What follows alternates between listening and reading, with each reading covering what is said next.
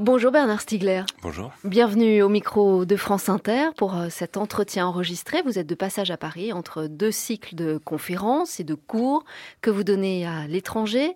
Philosophe, vous dirigez euh, l'IRI, l'Institut de recherche et d'innovation, et votre réflexion porte principalement sur les enjeux du développement euh, technologique et notamment des technologies numériques. Alors, si je vous ai invité, c'est à propos de ce dernier ouvrage publié il y a quelques semaines, intitulé État de choc, bêtise et savoir au XXIe siècle, vous n'y allez pas avec le dos de la cuillère, c'est quoi exactement euh, cet état de choc dont vous parlez? D'une part, nous sommes tous en état de choc en ce moment, euh, dans le monde entier d'ailleurs, plus ou moins, les Européens plus que les autres, les Grecs beaucoup plus que les Français. Et euh, cet état de choc, qui est quand même quelque chose qui actuellement a pris une proportion colossale, euh, cela relève à certains égards je crois, de ce que Naomi Klein a appelé la stratégie du choc.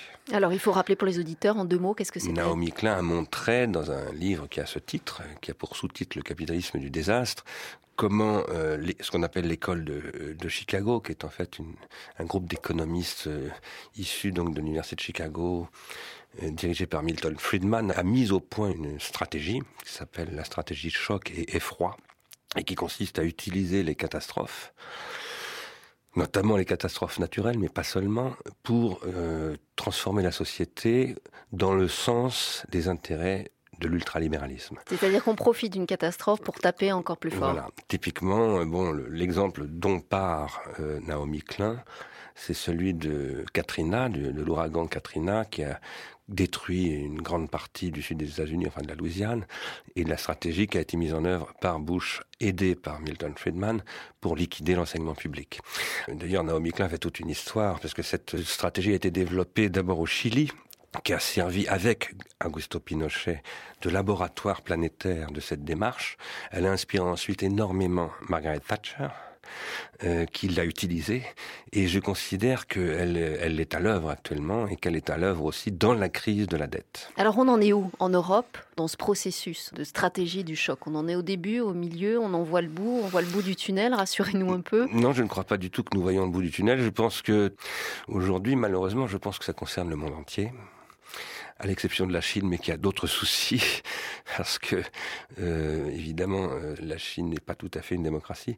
Mais ce que je veux dire par là, c'est que au-delà de, ce que dit Naomi Klein, en m'appuyant sur son travail, en essayant d'aller plus loin, je pense que la question du choc dans l'histoire humaine doit être étudiée, analysée, conceptualisée. Je suis pas le premier à le dire. Un des premiers à en avoir parlé, c'était Frédéric Nietzsche. Et je crois également que l'université française notamment, mais d'une façon générale, n'a pas pensé cette question du choc. Très massivement, les universitaires et moi-même, hein, je, m'inclus dans cette affaire, depuis euh, en particulier euh, 1979 ou 80 où Madame Zacher dit il n'y a pas d'alternative, hein, there is no alternative. Eh bien, ce discours a été intériorisé par une immense partie du monde universitaire, dont j'ai fait partie. C'est-à-dire que nous n'avons pas suffisamment vu qu'à travers ce discours, il y avait justement quelque chose contre la souveraineté des États, contre la conquête de l'autonomie, et avec le motif de déconstruire, par exemple, comme disait Jacques Derrida, ce qu'il appelait la métaphysique, donc les illusions de la philosophie du sujet, de la modernité, etc. Ce qu'il fallait faire d'ailleurs, hein, parce que je ne dis pas qu'il ne fallait pas le faire. Mais du coup, en le faisant, on a perdu de vue la lutte contre ce qui se jouait là, contre ce qu'Anaomi Klein a décrit comme la stratégie du choc. Et du coup, on voit aujourd'hui aujourd'hui, dans l'état de choc dans lequel nous sommes, nous les Européens aujourd'hui, eh bien, nous et surtout la jeunesse totalement désarmés sans moyen de lutte contre la situation. Mais alors justement, Bernard Stiegler, comment faites-vous le lien entre, et je vous cite, le délabrement de l'éducation, de la recherche universitaire, l'effondrement de l'Europe, de la crédibilité économique et politique du monde occidental? C'est la question essentielle de ce livre, à vrai dire. C'est la question de ce que j'appelle la responsabilité et la souveraineté. Je pense que la souveraineté est au cœur du problème de la crise actuelle. Je veux dire par Mais est-ce qu'elle existe encore la souveraineté aujourd'hui quand, les, quand les agences de notation privées donnent une note à, à un La souveraineté est aujourd'hui liquidée a été liquidée par un processus qui a commencé d'ailleurs à la fin des 70, au début des années 80, par la financiarisation. Et que les États, socialistes comme de droite et autres, ont accepté et soutenu. Au prétendu droit de la modernisation. Pour être moderne, il fallait renoncer à la souveraineté. Moi, je ne crois absolument pas qu'on puisse renoncer à la souveraineté. Donc, là, Mais est-ce qu'on peut faire l'Europe sans souveraineté? Bien sûr que non. Et d'ailleurs, l'Europe ne se fait pas, car de fait, elle ne se fait pas parce que les Européens ne croient pas à l'Europe, parce que l'Europe n'est pas souveraine. Et qu'ils le savent très bien. Ils le sentent, même s'ils n'arrivent pas à le, à le penser conceptuellement. Et donc, ce que je crois, c'est que le problème de l'école, où Emmanuel Kant dit, c'est là que se fabrique la souveraineté. C'est-à-dire que si les citoyens ne sont pas individuellement souverains, il ne peut pas y avoir de souveraineté collective. Mais comment, comment peut-on être souverain à l'école? Eh Expliquez-nous ce, ce, La souveraineté à l'école, c'est l'autonomie. Ça s'appelle l'autonomie. Parce que ce qu'on appelle la souveraineté, si vous voulez, d'un point de vue politique, c'est l'autonomie portée au niveau de l'individu collectif, c'est-à-dire du groupe social. Hein. Un État souverain, en fait, c'est un État autonome. Cette souveraineté a été liquidée sur les marchés financiers en même temps que l'école s'est trouvée liquidée.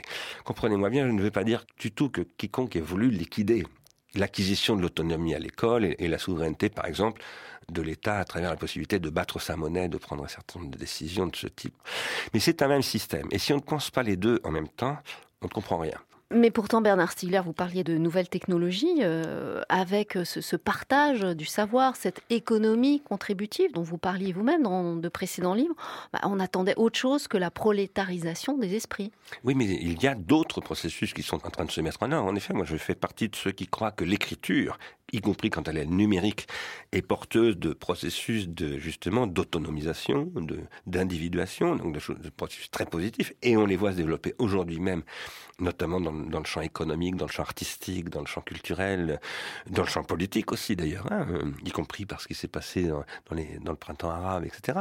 Donc il y a toutes sortes de choses très positives, mais ces choses ne sont pas pensées par le monde universitaire. Or, je considère que le monde universitaire, d'une part, a des responsabilités spéciales parce que les universitaires sont là pour former la responsabilité. Donc ils ont une responsabilité supérieure, si je puis dire, et que par ailleurs ils ont des capacités de, de réaction dont ils devraient profiter. On dit beaucoup aujourd'hui, euh, nous vivons dans une économie du savoir, et c'est vrai. Imaginez par exemple que Stanford n'existe pas, Google n'existerait pas. Imaginez que Harvard n'existe pas, Facebook n'existerait pas, etc., etc. Et en fait, imaginez que n'existent pas toutes les universités françaises, la plupart des choses importantes qui développent en France n'existeraient pas. On s'en rend pas compte. Mais ce que je veux dire, c'est que les universitaires aujourd'hui sont dans une position de renégocier leur participation à ce développement. Mais alors justement, euh, Bernard Stiegler, comment euh, réarme-t-on sa pensée? Comment euh, on se rebelle contre ces formes modernes d'asservissement? Alors moi, je ne suis pas pour la rébellion. J'ai connu ça dans le temps, mais aujourd'hui, je suis. autre chose. Je suis aujourd'hui pour la construction, la reconstruction. Et je pense que il faut faire des propositions à la société euh, en réarmant la pensée scientifique, des sciences humaines, de la philosophie, de la psychologie, etc., à partir des questions que pose notre temps. C'est-à-dire que nous pensons encore aujourd'hui avec des catégories qui datent euh, du XVIIIe siècle et parfois même de bien avant. Je dis pas du tout qu'il faille les oublier. D'ailleurs, je suis pour la princesse de Clèves et sa lecture à l'école et je suis aussi pour le fait. Moi-même, d'ailleurs, je donne des cours sur Platon.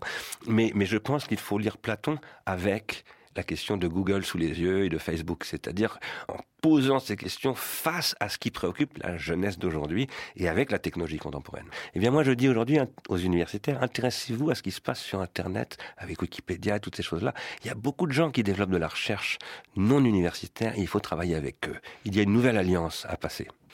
Merci Bernard Stiegler euh, pour ces quelques minutes en votre compagnie. Alors pour tous ceux qui veulent prolonger leur réflexion, votre livre s'intitule État de choc et puis ceux qui souhaitent vous réécouter pourront le faire sur euh, podcast sur notre site avec toutes les références franceinter.fr. Très bon week-end, à dimanche prochain. À dimanche prochain, État de choc est publié aux éditions des Mille et Une Nuits. Merci Laurence.